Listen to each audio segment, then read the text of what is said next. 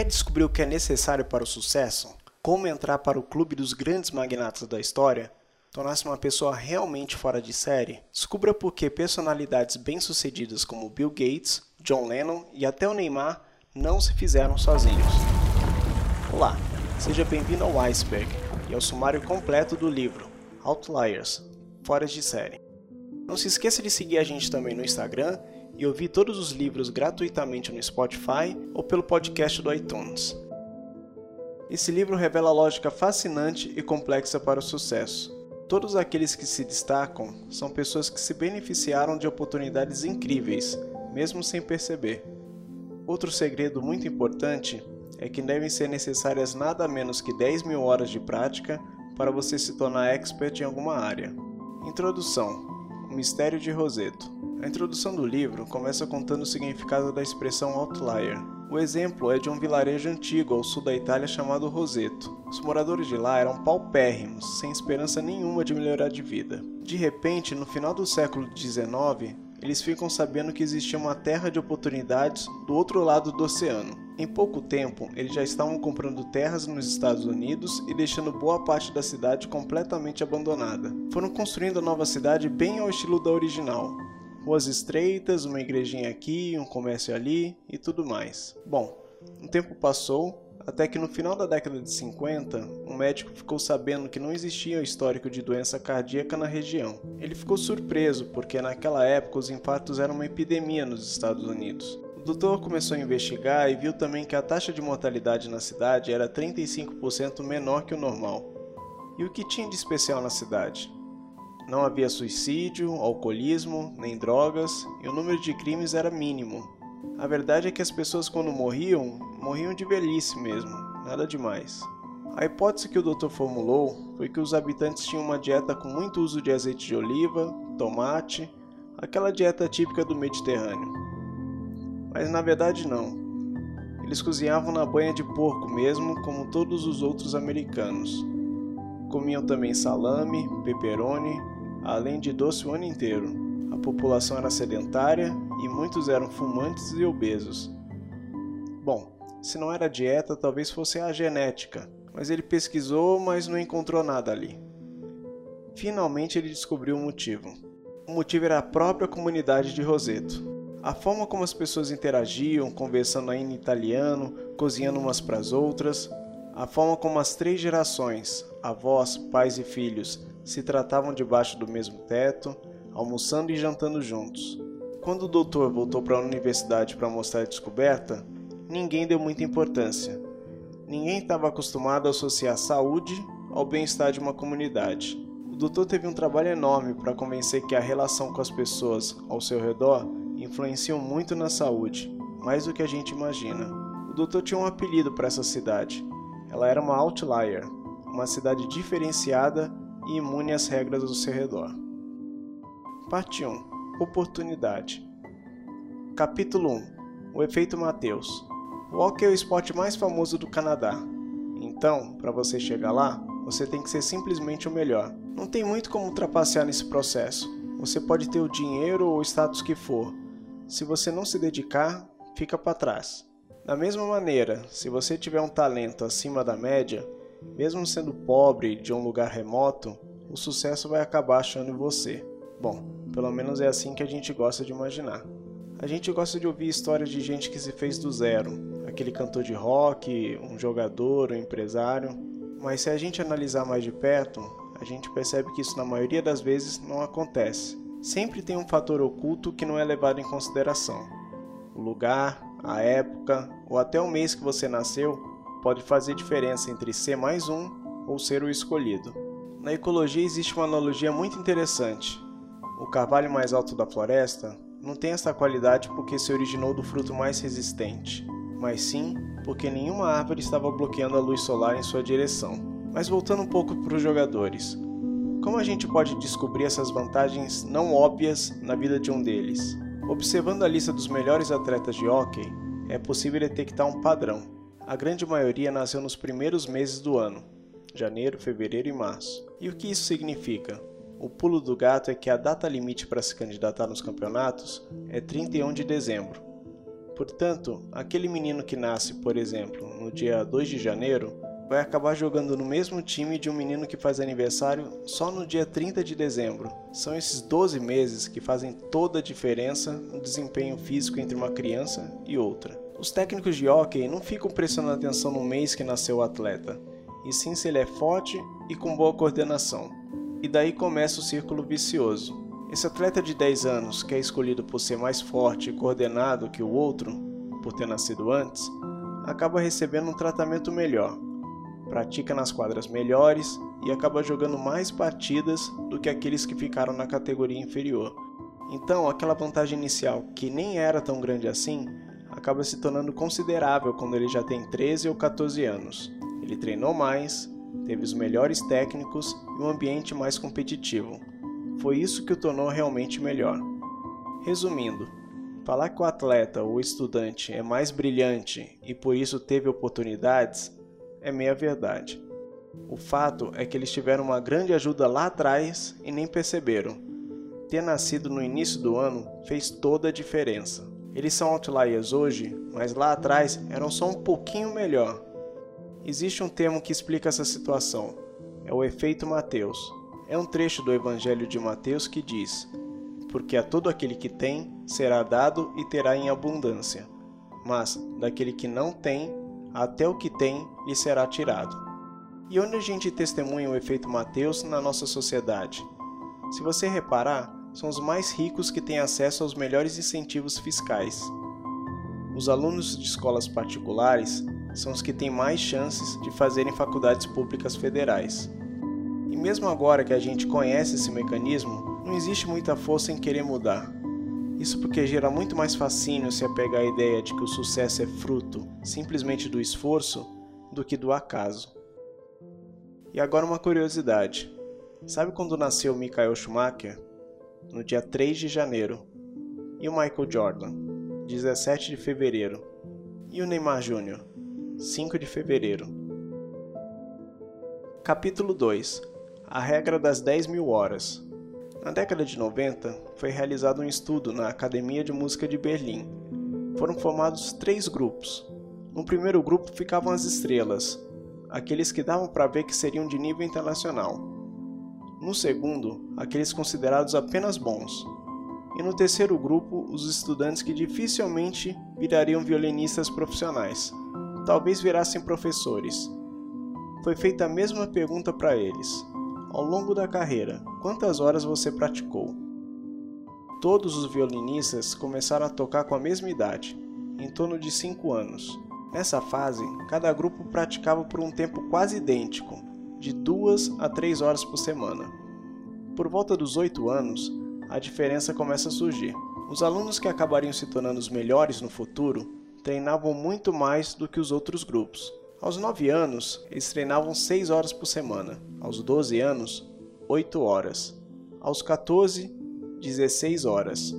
E aos 20 anos de idade, eles estavam praticando por volta de 30 horas semanais. Se a gente parar para fazer as contas, o primeiro grupo de alunos, que desde pequenos eram mais dedicados aos treinos, já tinham praticado por volta de 10 mil horas.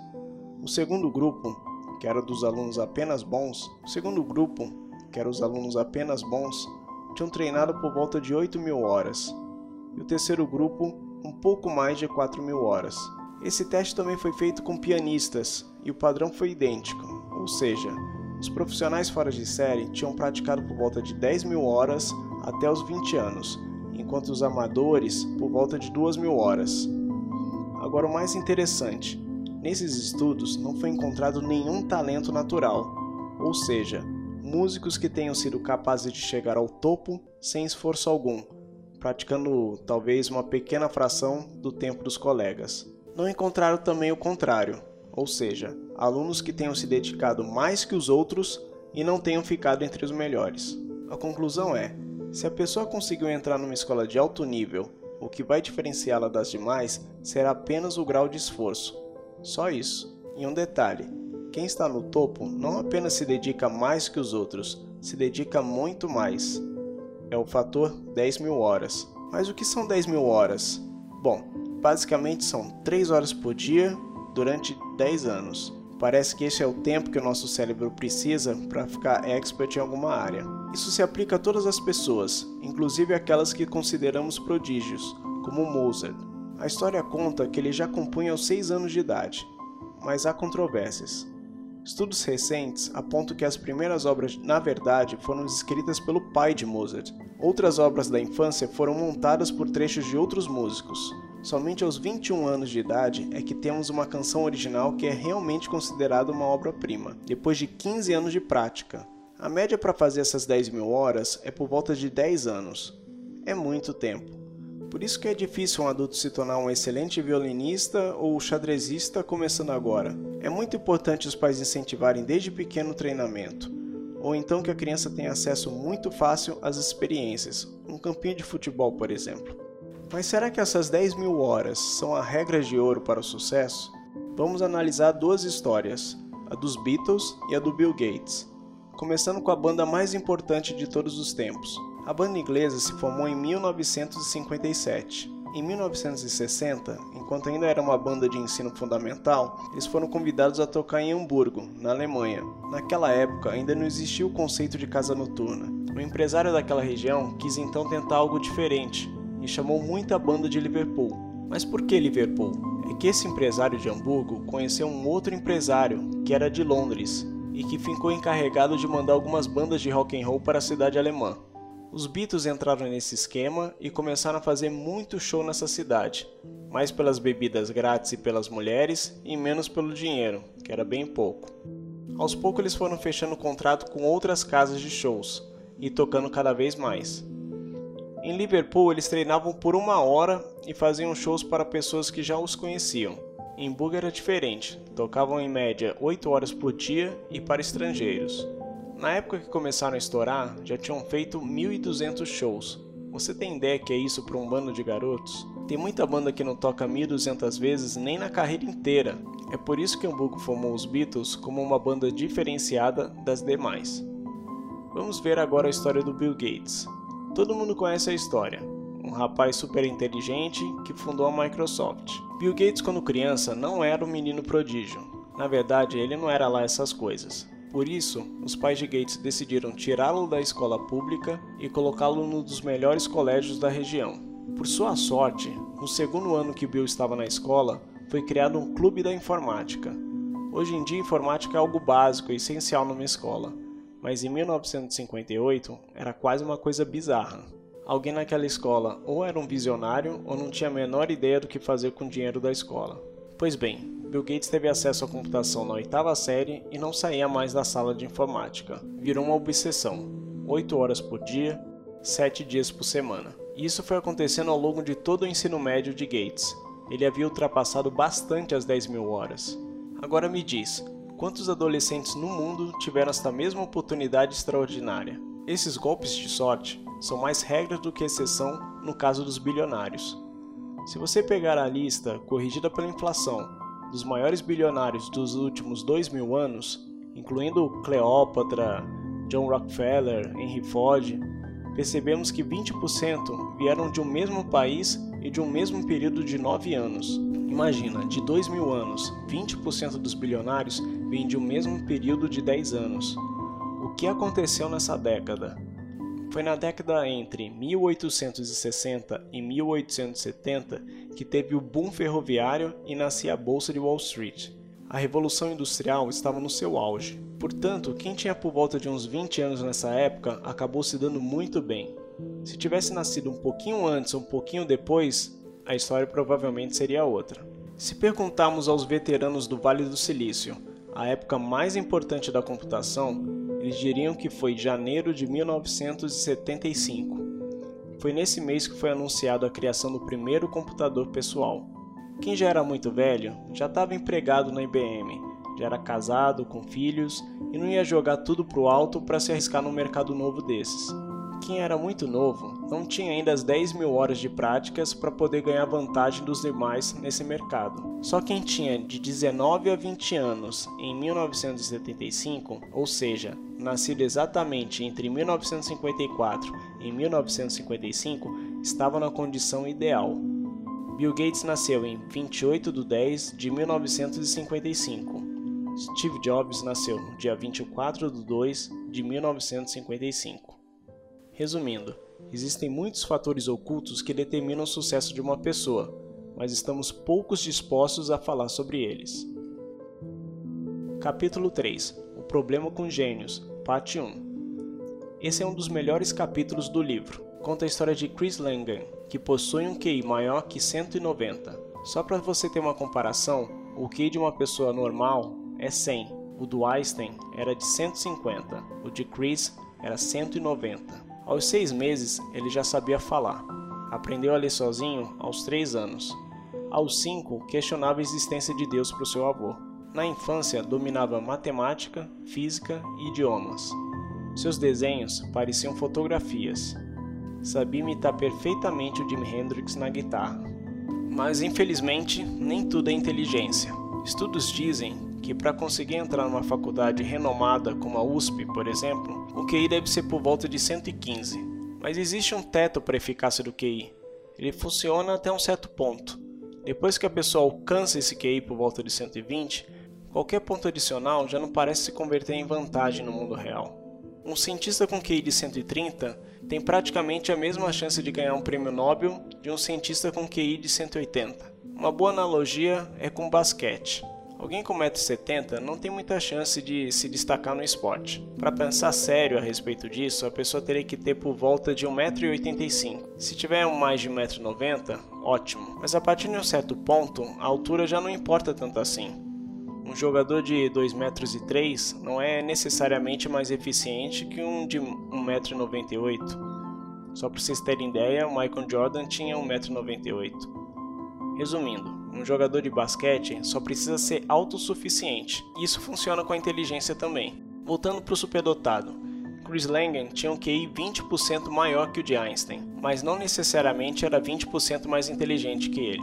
Uma vez que a pessoa já é inteligente, são outros fatores que vão fazer a diferença na carreira profissional dela, como a criatividade. Capítulo 4 O problema com os gênios, parte 2 Continuando a história de Chris Langan, o superdotado mais inteligente que o Einstein. Ele foi criado em uma família bem desestruturada, mãe solteira, com quatro filhos, de quatro casamentos mal sucedidos. Não tinha emprego fixo e vivia mudando de cidade em cidade. Ele era muito pobre. Mesmo assim, conseguiu concluir o ensino médio e lhe foi ofertado duas bolsas de estudo. Ele escolheu uma renomada universidade de Oregon e percebeu que não se encaixava muito com aquelas pessoas. Eles tinham outro estilo de vida. Ele quase não falava na sala de aula. Tempos depois, ele perdeu a bolsa de estudos porque a mãe deixou de preencher uma declaração de ajuda financeira para a renovação da bolsa. Não deram nenhuma ajuda ou jeitinho para ele, mesmo sendo um aluno brilhante. Saiu de lá e conseguiu se matricular em outra universidade. Era longe de sua casa. Seu carro um dia quebrou e ele não tinha dinheiro para o conserto. Pediu autorização para mudar de horário. Saiu do período da manhã para o período da tarde pois assim conseguia pegar carona. O pedido foi negado. Assim, Chris Langan por fim desistiu da vida acadêmica e acabou virando segurança de um bar. O natural era Chris ter virado PhD ou coisa assim. Toda universidade procura e tem interesse em manter mentes como a de Chris, mas por algum motivo elas fecharam as portas totalmente para ele. Por quê? Talvez porque Chris não tenha muita compreensão das nuances de um relacionamento interpessoal Imagina você nas situações que o Chris passou. Perder a bolsa só porque a mãe esqueceu de preencher um documento e depois desistir de ir para a faculdade porque não conseguiu transferir sua aula para o período vespertino. Essas são causas para você desistir do seu sonho? Agora conheça a história de um outro superdotado, chamado Robert Oppenheimer. Ele ficou famoso na história por chefiar o grupo de cientistas responsáveis pelo Projeto Manhattan, aquele que desenvolveu a bomba nuclear na Segunda Guerra Mundial. Ele teve uma infância muito diferente da do Chris. Seus pais o consideravam um gênio, os professores sempre falando bem dele. Depois de estudar em Harvard, ele foi fazer um doutorado na Universidade de Cambridge, até que teve um episódio infeliz. Ele estava estudando física experimental em Cambridge e ele simplesmente odiava o professor daquela matéria. Isso fez até que ele adquirisse uma certa depressão. A instabilidade foi tanta que um certo dia ele tentou envenenar o professor misturando alguns elementos químicos. O que aconteceu em seguida é tão inacreditável quanto o crime. O professor percebeu que algo estava errado e delatou o aluno para a reitoria. A reitoria, por sua vez, depois de muita negociação, ao invés de expulsar com toda razão o aluno da universidade, simplesmente deu uma suspensão de alguns dias e ainda indicou sessão de terapia para o aluno. Esse tratamento, digamos, diferenciado, não foi o único da sua vida. Quando já tinha 38 anos, foi chamado para ingressar num projeto ultra secreto da Força Militar Norte-Americana, mesmo não tendo idade para isso.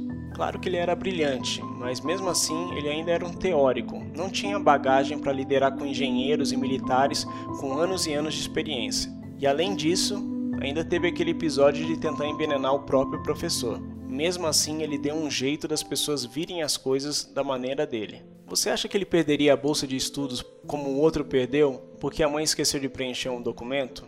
Você não acha que ele não teria conseguido convencer de que precisava mudar de horário? pelo visto, teria conseguido com certa facilidade. Então, o que ele tem de especial do outro gênio que perdeu tudo? A resposta é inteligência prática. É basicamente saber o que dizer, para quem dizer, quando e como fazer isso. E de onde vem essa inteligência prática? Bom, a inteligência analítica vem do DNA. As pessoas nascem assim.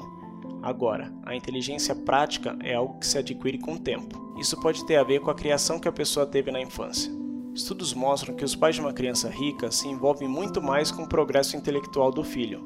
Levam para fazer atividades fora de casa, perguntam sobre os professores, incentivam os filhos a fazerem muitos esportes e a interagir com as outras crianças. Os pais de família rica não somente davam ordem aos filhos, mas também os estimulavam a argumentar e a negociar. Os pais de família rica não somente davam ordem aos filhos, eles davam autoridade para a criança questionar as coisas. Quando um filho de família rica não está indo bem na escola, os pais vão questionar os professores. Eles querem saber o que está acontecendo. Se fossem pais pobres, provavelmente iriam aceitar o resultado passivamente.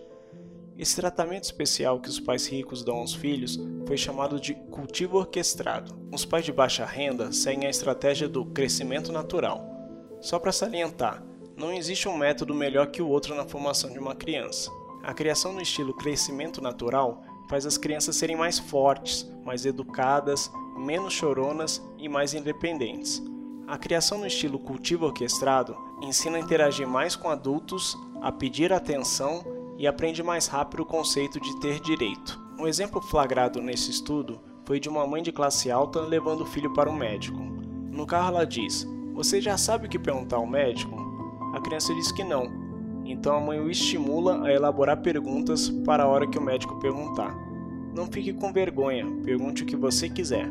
Isso é ensinar a criança que ela tem o direito de se manifestar, mesmo que seja com um adulto mais velho e com autoridade na sala. Essas oportunidades criam um ambiente menos formal, mais descontraído e até engraçados. Isso gera uma autoconfiança preciosa para a criança. As crianças de classe baixa não têm esse aprendizado. Na verdade, é até ensinado o contrário, que elas devem ouvir caladas. As crianças ricas tentam tomar o controle da conversa. Isso não vem da genética, vem da criação. Essa foi a principal diferença entre o gênio Chris Langan e o gênio Robert Oppenheimer. Capítulo 5 As três lições de John Flon. Joe Flon foi um advogado americano e pioneiro em fusões e aquisições. Ele cresceu na época da Grande Depressão. Seus pais eram imigrantes judeus. Eles eram bem pobres. Na adolescência, Joe conseguiu entrar numa famosa escola pública e mais tarde na escola de direito em Harvard. No segundo ano, já na época das contratações, ele tentou sem sucesso entrar numa firma grande de Nova York. Até que um professor deu a dica que alguns advogados estavam abrindo uma firma. Ele foi lá conversar com os caras, gostou do papo e se tornou sócio. E que tipo de direito que eles faziam? O que pintasse pela frente. Já em 1954, a firma começou a crescer muito rápido. Hoje em dia, o escritório de advocacia dele possui quase 2 mil funcionários e se tornou uma das maiores e mais importantes firmas do mundo. Se você está ouvindo até aqui, espero que não acredite muito nesse tipo de história de sucesso. Gostamos de ouvir histórias de pessoas pobres que venceram na vida, mas a história de John Flow é um pouco mais intrigante. Todos os fatores que seriam aparentemente uma desvantagem ser pobre, judeu, ter nascido na Grande Depressão, tudo isso parece que de alguma forma favoreceu o sucesso dele no futuro. Todo judeu naquela época tinha dificuldade de conseguir emprego, principalmente no ramo da advocacia. Os escritórios de advocacia não trabalhavam com litígio na época. Uma empresa não costumava processar a outra. Pegava até mal fazer esse tipo de serviço. Então, sobrava para o John Flon fazer exatamente esse tipo de serviço. Sem saber, eles criaram um monstro. Ninguém sabia que na época seguinte era justamente esse ramo da advocacia o mais promissor e quente da década de 70. Ninguém tinha mais vergonha de processar e tentar tomar o controle da empresa rival. A agressividade das empresas estava a mil. E adivinha quem estava 10 mil horas debaixo do radar, fazendo o serviço sujo que sobrava e que era desprezado por todo mundo? Exatamente. Quando as firmas de advocacia tentaram correr atrás do prejuízo, já era tarde. A empresa de Flom já era especialista no assunto há pelo menos 15 anos. Flom foi sortudo, mas se dedicou duro também. Engraçado como essa história se assemelha muito com a história de Bill Gates. Ambos trabalhando em algo debaixo do radar, até que aquilo subitamente vira a bola da vez, sendo que nem eles poderiam prever isso. Como vemos, a sorte pode vir de várias formas. A sorte parece vir de várias formas, mas nascer na época certa ainda parece ser mais impactante no sucesso de alguém talentoso e determinado. Parte 2 Legado Capítulo 6 Harlan, Kentucky Existe uma cidadezinha perto de uma cordilheira chamada Harlan.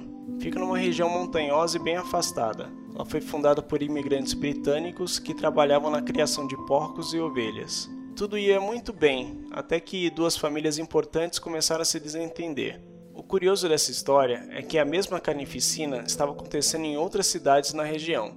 Quando duas famílias brigam, temos um conflito, mas quando temos várias famílias brigando em cidades diferentes, temos um padrão. E por que isso estava acontecendo? A melhor resposta é que aquela região estava impregnada com a cultura da honra. O interessante é que esse tipo de cultura reside em regiões geralmente montanhosas, com poucas áreas para cultivar plantações. Ao contrário do que acontece com os fazendeiros, a sobrevivência das famílias não depende uma das outras. Os fazendeiros não precisam esquentar a cabeça com um possível furto da plantação deles, porque não dá para roubar uma plantação de trigo da noite para o dia. Mas um pastor de ovelhas, por exemplo, deve ficar preocupado. Então ele tem que ser mais agressivo. Deixar claro que se alguém roubar algum animal seu, terá consequências imediatas. Caso contrário, ele seria considerado um fraco. Essa é a cultura da honra. É mais um instinto de sobrevivência das famílias que viveram muito tempo nesse tipo de região. De certa forma, é até estimulado uma briga no bar aqui, outra briga ali, para já ir marcando território na vizinhança. Esses habitantes de Hallam eram descendentes de irlandeses e escoceses, que viviam em terras rochosas e inférteis. Quando eles vieram para os Estados Unidos, eles foram justamente para terras semelhantes para criar animais, pois eram o que eles sabiam fazer de melhor. Olha que interessante, essa cultura da honra também ajuda a explicar por que o sul dos Estados Unidos sempre foi mais violento que o norte, porém com menos índice de roubos. Eles não se matavam pelo dinheiro, era mais pela honra da família mesmo. Se você evitasse discussões e adultério, você se sentiria até mais seguro no sul do que no norte. Recentemente foi realizado um experimento sobre a cultura da honra. Pegando o que se sabia sobre o vilarejo de Harlan, eles fizeram um teste entre alunos de uma escola. Eles tentaram descobrir qual seria a palavra que mais mexeria com a honra de alguém com 18 a 20 anos. Descobriram que a palavra era babaca. Eles fizeram uma pegadinha. O aluno era chamado para responder um questionário qualquer numa sala e tinha que entregar esse questionário na sala do outro lado do corredor estreito. Nesse corredor estreito tinha um homem mexendo no armário e obstruindo a passagem. Esse homem olhava feio para o aluno e o chamava de babaca. Quando o aluno finalmente chegava na outra sala, do outro lado do corredor estreito, era medida sua pressão e eram colhidas amostras da sua saliva. E o resultado foi o seguinte: não importava se o aluno era um atleta ou um intelectual, será forte ou será fraco, e sim a sua origem, e sim a sua origem. A maioria dos participantes que vinham do norte dos Estados Unidos tratou o incidente com humor, levaram numa boa. Porém, os sulistas ficaram furiosos, a testosterona foi a mil. A conclusão curiosa desse estudo é que, mesmo em circunstâncias muito diferentes de seus antepassados, os que tinham nascido no Sul ainda traziam uma carga cultural muito forte em sua personalidade. A cultura de uma região pode ser muito poderosa, persistem de geração após geração. Um ótimo exemplo disso é o sotaque. Capítulo 7 A teoria étnica dos acidentes de avião. Em 1997, um avião Boeing 747 da Korean Air caiu em uma ilha do Pacífico matando quase todos a bordo. Antes desse acidente, outros seis acidentes ocorreram com a mesma companhia aérea. A Korean Air tinha um índice de acidente 17 vezes maior que o normal. Os quatro fatores mais comuns que levam a uma falha humana são: o tempo está ruim, não muito ruim, só um pouco. A aeronave está atrasada, o piloto está acordado há mais de 12 horas e piloto e copiloto estarem trabalhando juntos pela primeira vez. Outro caso conhecido de acidente aéreo aconteceu com uma aeronave da Avianca, que saía da Colômbia em direção ao aeroporto de Nova York. Piloto e copiloto enfrentavam muitas dificuldades meteorológicas para aterrizar. Isso fez com que eles ficassem voando uma hora e meia além do programado e em baixa altitude. De repente, uma das turbinas falha. De repente, uma das turbinas falha. Segundos depois, a outra turbina para de funcionar, fazendo o avião cair próximo ao aeroporto. Falta de combustível, falha humana. Mas o que aconteceu? Ouvindo as conversas registradas na caixa preta, percebemos um piloto que não entendia o que a torre de comando americano estava falando. Ele pedia para o copiloto traduzir a conversa, como se ele não tivesse mais energia para se comunicar em inglês. Mesmo sabendo que o combustível estava acabando, ele não pediu prioridade na aterrissagem e nem resolveu aterrissar em um aeroporto mais próximo. Contudo, percebemos que o seu copiloto ficava em silêncio na maioria das vezes. Ele sabia o que estava prestes a acontecer, mas não tomava nenhuma atitude. Ficava passivo tanto com seu superior quanto com a torre de comando, que é conhecido por ter os controladores mais intimidadores do mundo. Em um dos áudios, podemos também ouvir o copiloto usar de muito eufemismo para informar um problema grave para a torre de comando, como se estivesse com vergonha de comunicar algo. É o mesmo que eu chegar para um garçom e dizer: Por favor, aceito mais um cafezinho sim. Obrigado. E ah, tô sufocando com osso de frango aqui, tá? A própria torre de comando, quando interrogada, disse que não percebeu a gravidade da situação. Não havia preocupação na voz do copiloto. E o que eles teriam que ter dito afinal? Algo como: Não posso esperar mais. Estamos sem combustível. Temos que aterrizar em até 10 minutos. Chegar para o seu chefe de repartição e dizer: Preciso disso para segunda, tá? É um pouco estranho. Você não vai querer falar assim. Mas quando você está transportando 250 vidas no céu, isso não deveria ser estranho. E olha que dado curioso: os acidentes aéreos ocorrem muito mais vezes quando o piloto está no comando. Deveria ser o contrário, certo? Mas o que acontece é que quando o copiloto está no comando, nenhum dos dois tem receio de se manifestar. Esse excesso de cuidado para informar algo grave é que leva aos acidentes. Uma pesquisa mapeou os países com maior cultura de ambiguidade. Top 5 que aceitam mais incertezas na comunicação: 1. Singapura. 2. Jamaica. 3. Dinamarca. 4. Suécia. 5. Hong Kong. Top 5 que mais evitam incertezas, ou seja, ambiguidades na comunicação: 1. Grécia. 2. Portugal. 3. Guatemala. 4. Uruguai. 5. Bélgica.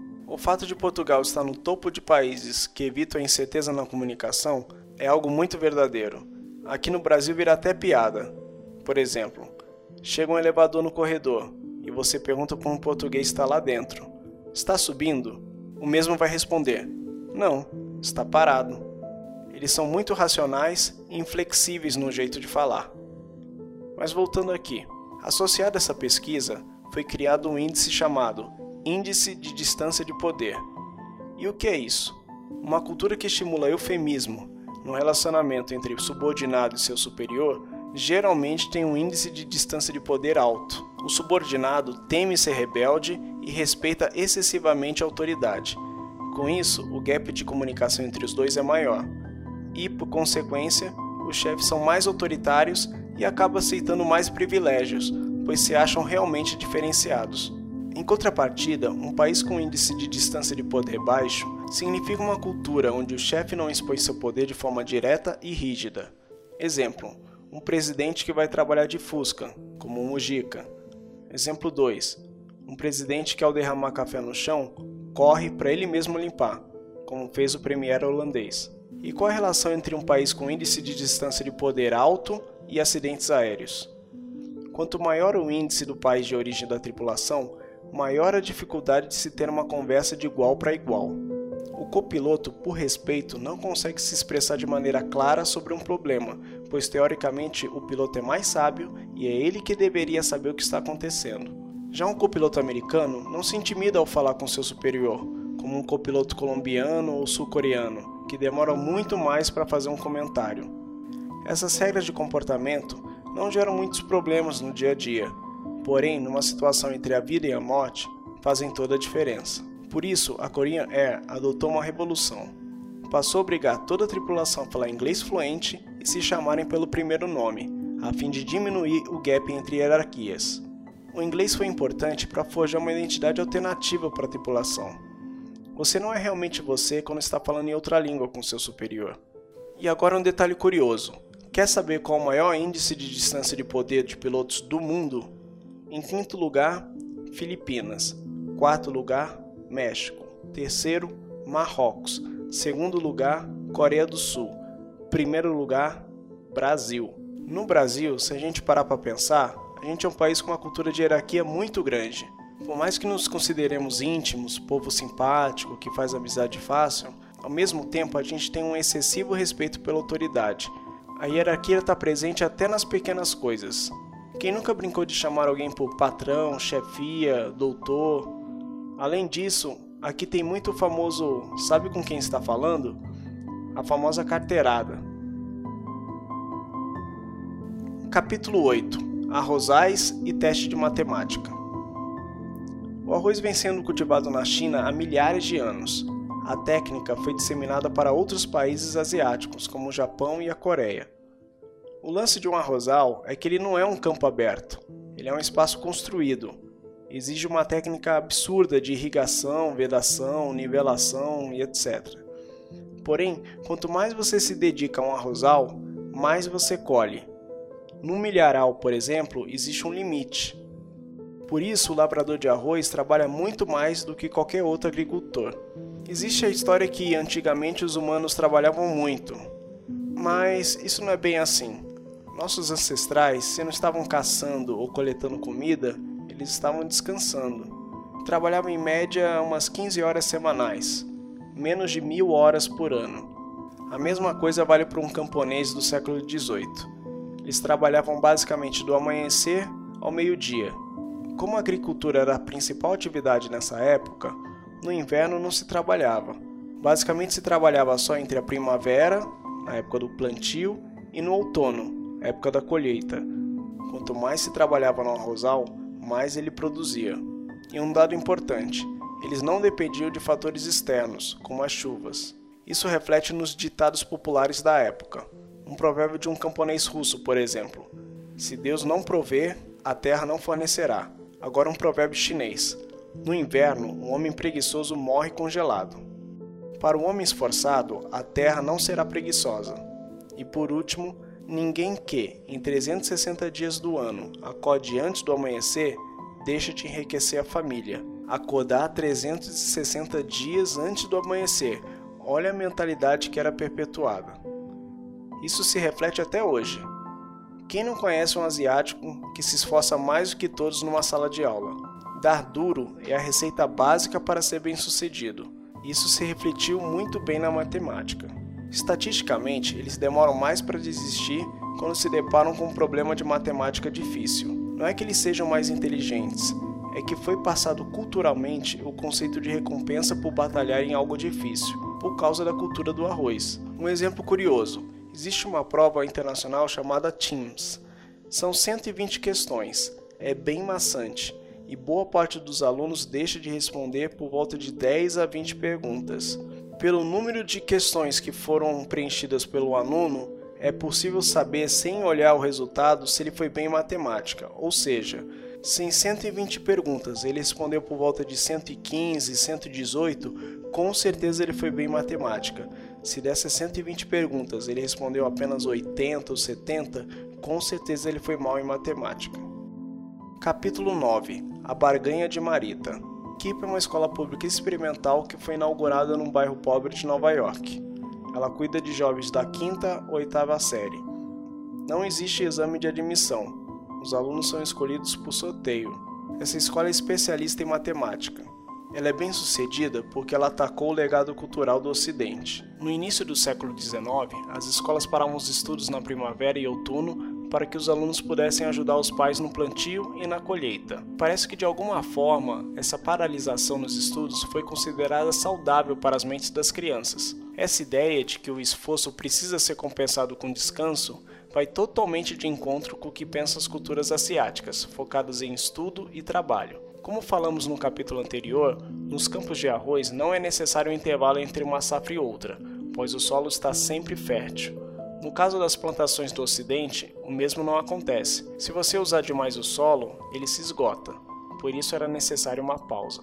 Essa lógica foi trazida para a educação e nunca mais saiu. E o que isso traz de bom ou de ruim? Depende se você é de uma família rica ou de uma família pobre. Se você for de uma família pobre, durante as longas férias de verão, você vai ficar simplesmente sem estudar. Seus pais estarão mais preocupados em trazer o leite para a criança do que educar o filho. Afinal, para eles, isso é responsabilidade da escola. Agora, se você for de família rica, durante esse mesmo intervalo escolar, o que acontece? O pai leva para o museu, estimula o jovem a ler aquela estante cheia de livros, frequenta a coluna de férias e tudo mais. Então, a cada dia de férias, aquela disparidade entre a educação de uma criança pobre aumenta ainda mais em relação à educação de uma criança rica. Com isso, mesmo que as notas dessas duas crianças sejam iguais na segunda série, depois de muitas férias de verão, as notas já começam a fazer diferença lá pela quinta, sexta série. Fala-se muito em diminuir o número de alunos por classe, capacitar mais professores, revisar o currículo escolar, mas o que pode estar mesmo fazendo diferença é se ele continua estudando durante as férias ou não. Nos Estados Unidos, o ano escolar dura em média 180 dias, no Japão, 240 dias. Foi justamente isso que a escola KIP tentou combater. Eles estudam mais horas durante a semana e também aos sábados. Férias escolares são reduzidas. Isso faz a aula ficar menos corrida, dá tempo de tirar mais dúvidas e acabam melhorando o desempenho dos alunos. Existe outro fator também.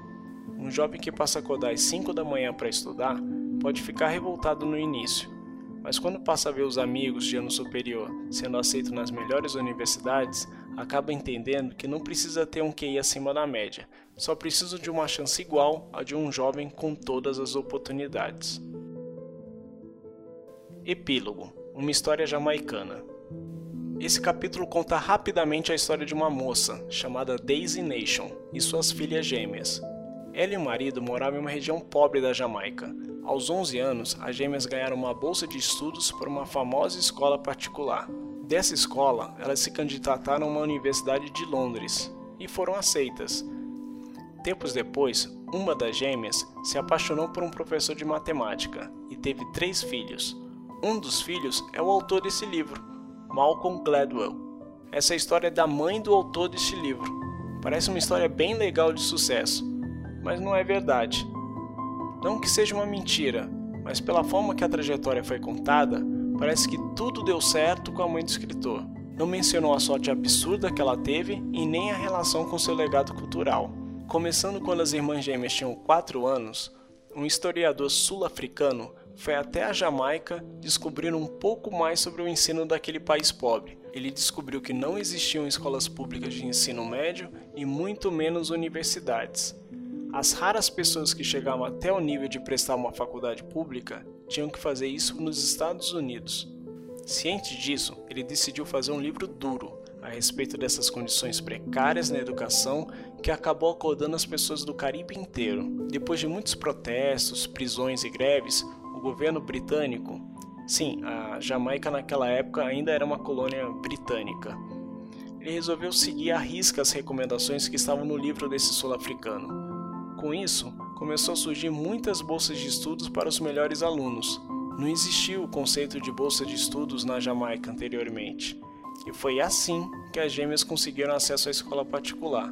Se elas tivessem nascido uns 3, 4 anos antes, a história delas provavelmente seria outra. Um detalhe importante aqui: a mãe dessas gêmeas, a Daisy Nation, é que correu atrás de tudo. Eles não tinham dinheiro, mas isso não impedia de fazer com que as crianças estudassem e lessem muito mais que as outras crianças da redondeza. Foi essa junção de preparação com a oportunidade de uma bolsa de estudo inédita que fez toda a diferença. Se não fosse a visão de Daisy, provavelmente as meninas não teriam condições de passar na prova. E mais um detalhe essencial: na verdade, apenas uma das gêmeas é que conseguiu a bolsa. A outra, a mãe do autor desse livro, não conseguiu. E o que fez a mãe de Daisy? Deixou por isso mesmo? Jamais. Ela mandou as duas meninas para a escola. Gastou todo o dinheiro que tinha com uniforme e livros. Naquela situação tensa, ela acabou descobrindo que uma terceira menina havia ganhado duas bolsas de estudo e acabou doando uma delas para outra gêmea, a mãe do autor. Mais tarde, já na época de ingressar à faculdade, de novo, só uma das gêmeas havia conseguido uma bolsa para a Inglaterra. Bolsa essa que só passou a existir depois do livro do sul-africano, há 12 anos atrás. A outra gêmea, mãe do autor do livro, de novo não conseguiu. E o que fez Daisy dessa vez? Foi falar com um chinês, dono de uma loja numa cidade vizinha. Foi pedir dinheiro emprestado. Não se sabe exatamente por que o chinês cedeu o empréstimo. Talvez porque ela sempre foi uma cliente com contas em dia, ou talvez porque protegia o filho do lojista do bullying do bairro. Mas o que importa é que foi por isso que a outra gêmea conseguiu ir também para uma faculdade na Inglaterra. Agora vamos dar uma recapitulada na história da mãe do autor. Ela só virou o que virou graças a um sul-africano que escreveu um livro, a uma menina que cedeu uma bolsa a ela, ao chinês lojista e, claro, sua mãe Daisy. O sonho ambicioso de Daisy também não veio por acaso. Sua família possuía um tom de pele um pouco mais claro que a das demais. Isso fez com que seus avós e tios tivessem mais privilégios nos estudos e no trabalho. Viver com esses privilégios deu o sentido de merecimento que Daisy precisava para encarar todos os obstáculos de maneira determinada. Conclusão: ninguém alcança nada sozinho. Todos nós dependemos de alguma coisa. Porém, só estar na hora certa e no local certo não é o suficiente. É preciso persistência e paixão naquilo que faz para aguentar as 10 mil horas para se tornar um fora de série. É isso, você acabou de ler um livro incrível, recheado de detalhes importantes em menos de uma hora. Se você gostou, conta aqui pra gente nos comentários e até a próxima leitura. Parabéns!